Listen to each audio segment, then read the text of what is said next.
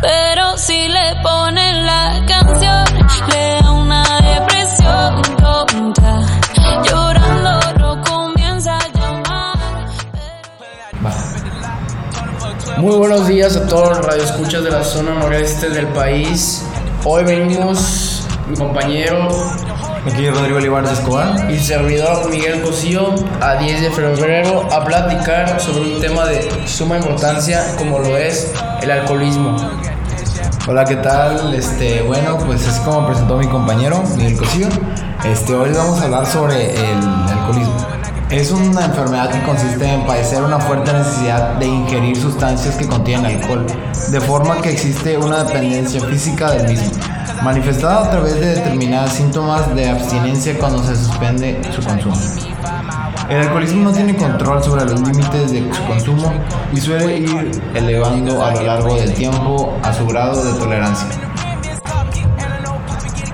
Los daños por este problema pueden ser es, sangrado en el tubo digestivo, daños a las neuronas, trastorno cerebral, cáncer de esófago, hígado, colon y otras áreas. Así es compañero, así como cambios en el ciclo menstrual en el caso de las mujeres, insomnio, desnutrición, daño neurológico, enfermedades hepáticas e inflamación del páncreas. Formas de reducir. Esté más atento a sus patrones de consumo de alcohol y planee con antelación. Esto puede ayudarle a reducir su consumo de alcohol. Registre la cantidad que bebe y establezca algunas metas. Lleve la cuenta de cuántos tragos toma durante la semana en una pequeña tarjeta en su cartera, o en su calendario, o en su teléfono. Sepa cuánto alcohol hay en un trago estándar. Una lata o botella de cerveza de 12 onzas, 355 mililitros. Una copa de vino de 5 onzas, o sea 148 mililitros. Una mezcla de vino con refresco o un cóctel o trago de licor fuerte. Cuando esté bebiendo, fije el ritmo usted mismo. No tome más de un trago de bebida alcohólica cada hora. Tome agua, gaseosas o jugo entre los tragos con alcohol.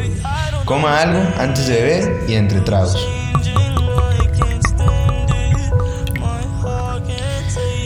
Es importante hacer conciencia acerca del consumo de alcohol. El consumo de alcohol ha sido un problema que ha durado varias décadas y cada vez está haciendo peor.